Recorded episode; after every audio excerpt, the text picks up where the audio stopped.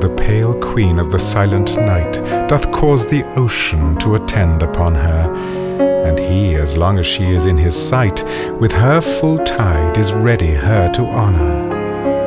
But when the silver waggon of the moon is mounted up so high he cannot follow, the sea calls home his crystal waves to moan, and with low ebb doth manifest his sorrow.